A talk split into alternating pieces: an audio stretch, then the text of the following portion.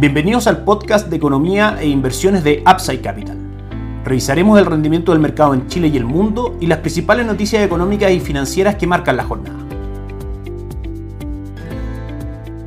Muy buenos días, ¿cómo están ustedes? 25 de febrero de 2022, día viernes, soy Ramiro Galeano, les doy la bienvenida a otra edición más de mercados en Upside Capital. Por supuesto que el mercado, los inversionistas y los analistas en general, todo el mundo está viendo con atención lo que ocurre entre Rusia y Ucrania. Vamos a ver cómo está golpeando eso a los activos y el retorno en general de las principales plazas bursátiles que monitoreamos todos los días. El diario financiero titula hoy que ataque ruso a Ucrania suma presión a la economía local, claves del impacto en Chile y este es el primer tema que queremos desarrollar en el podcast del día de hoy. Hay tres factores que el conflicto armado entre Rusia y Ucrania pueden influir en Chile. Punto número uno, en general los conflictos geopolíticos hacen que el mercado especule acerca de un encarecimiento de la cadena de suministro y eso por supuesto que levanta el precio de las materias primas. Al levantar el precio de las materias primas, que por ejemplo el petróleo, si bien hoy día viene cayendo un 0.59%, durante el año ha subido un 22.28% y el último mes prácticamente un 6%, puede encarecer por supuesto, por ejemplo en Chile el precio de las bencinas, etcétera, aumentar los niveles inflacionarios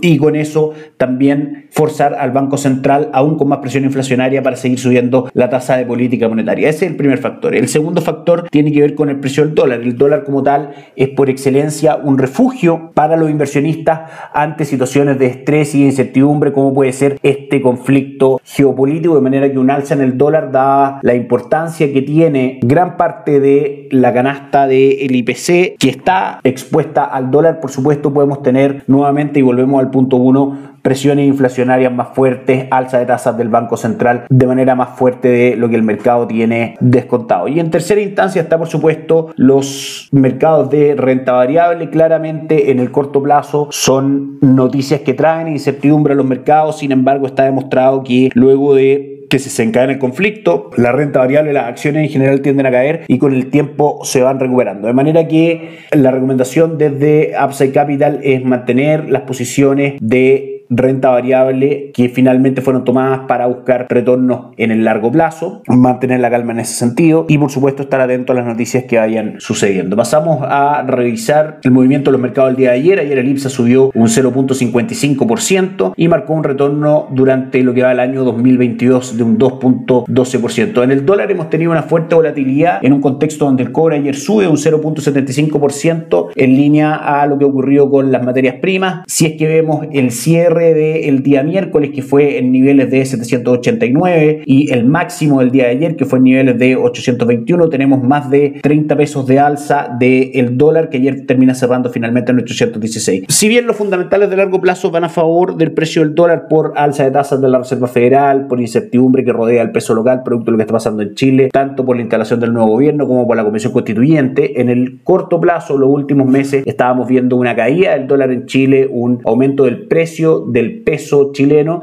y esto dado que una mayor tasa de interés de la economía local por supuesto que hacía más atractivo inversiones en pesos y la demanda por pesos chilenos hacía que el precio del peso tendiera a subir y que básicamente votara al dólar. Vamos a ver cuánto se mantiene esta opción. Les recordamos entonces que en Upside Capital somos asesores independientes de inversión para personas y empresas que invierten en el mercado financiero tanto local como global. No administramos capital con instrumentos propios ni recibimos el dinero de los clientes, hacemos asesoría objetiva y sin sesgo, buscamos la mejor alternativa inversión para cada uno de ellos y los hallamos llevando sus inversiones a alguna de las administradoras de fondos asociadas con Upside Capital, como la Reinvial y Itaú Principal, entre otros. Luego mantenemos una constante comunicación con nuestros clientes, realizando supervisión y seguimiento a su estrategia de inversión y sus operaciones a través de nuestro equipo de atención a inversionistas. Bienvenido a una asesoría objetiva, sin sesgo y con una mirada global. Bienvenidos a Upside Capital. Suscríbete a nuestras redes sociales, el link en YouTube, Instagram y Spotify. Visítanos en www.upsidecap.cl, déjanos tus datos y te contactaremos para conversar. El día de ayer, en general, el cierre de los mercados en Estados Unidos, en Wall Street, fue bastante positivo. El eh, Dow Jones cerró subiendo un 0.27%, el S&P 500 arriba un 1.5% y el Nasdaq, que es por definición el índice más volátil de los tres, cerró con un 3.34%. Esto después de que, si bien Joe Biden, presidente de Estados Unidos, condenara absolutamente la invasión de Rusia a Ucrania, manifestó que las Fuerzas Armadas de Estados Unidos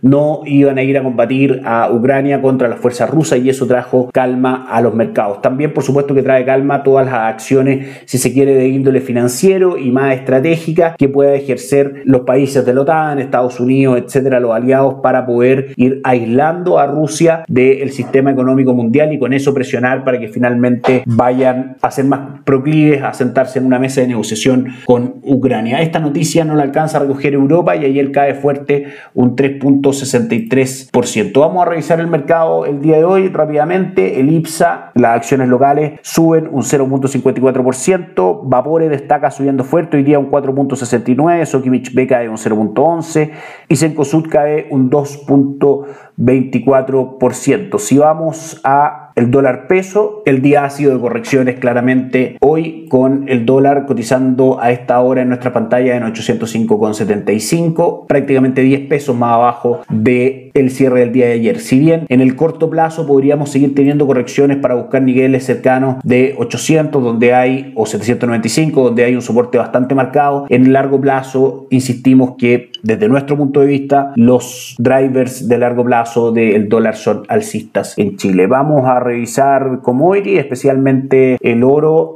el cobre y el petróleo. El oro cae un 2% a 1.887 dólares por onza de oro, lo cual marca también que el oro siendo un refugio ante la incertidumbre y ante la inflación, si es menos demandado y cae de precio, de que en general el mercado está un poco más tranquilo luego de estos dos días tan fuertes en cuanto a volatilidad y a noticias en el mundo. El petróleo a esta hora, el petróleo WTI cae un 1%, cotiza en 91,81, el petróleo Brent también cae un 1.67 cotizando en 97 dólares, que es una noticia que va en la misma línea. El cobre a esta hora sube un 0.16%, en 4.46, lo que también ayuda a que el dólar retroceda el día de hoy. Y si nos vamos a los mercados en el mundo, tenemos al dólar en el mundo retrocediendo un 0.28. Recordemos que el dólar es un instrumento de refugio, por ende es normal, dado este contexto de mayor tranquilidad, que tienda a retroceder el día de hoy. La jornada en Asia fue positiva, excepto, excepto para el Hansen de Hong Kong, que cayó un 0.59, Nikkei 225 Japón arriba un 1,95 y el índice de Shanghai arriba también un 0.63%. En Europa la jornada es con retornos excelentes a esta hora. El, el, el Eurostock 600 arriba un 2.6%, el DAX alemán arriba un 2.7%, con el resto de las plazas bursátiles europeas todas arriba, destacando por ejemplo Madrid a esta hora subiendo un 3.11%. Y por último Estados Unidos ya funcionando, el rendimiento es dispar, el Nasdaq cae un 0.49, luego de subir ayer prácticamente un 3,5%, el S&P marca un 0.34 y el Dow Jones un 0.64%. Por último, respecto al calendario económico, hoy tuvimos algunos datos de Producto Interno Bruto en Alemania que salió sobre lo esperado, se esperaba un 1.4 y marcó un 1.8% y algunas otras noticias de Estados Unidos como pedidos de bienes durables en general en sector positivo por sobre lo que el mercado esperaba, lo que habla de que los fundamentales de países desarrollados siguen fuertes y eso por supuesto hace atractivo su mercado de capitales en el largo plazo. Que estén muy bien, tengan muy buen fin de semana, nos encontramos lunes. Chao, chao.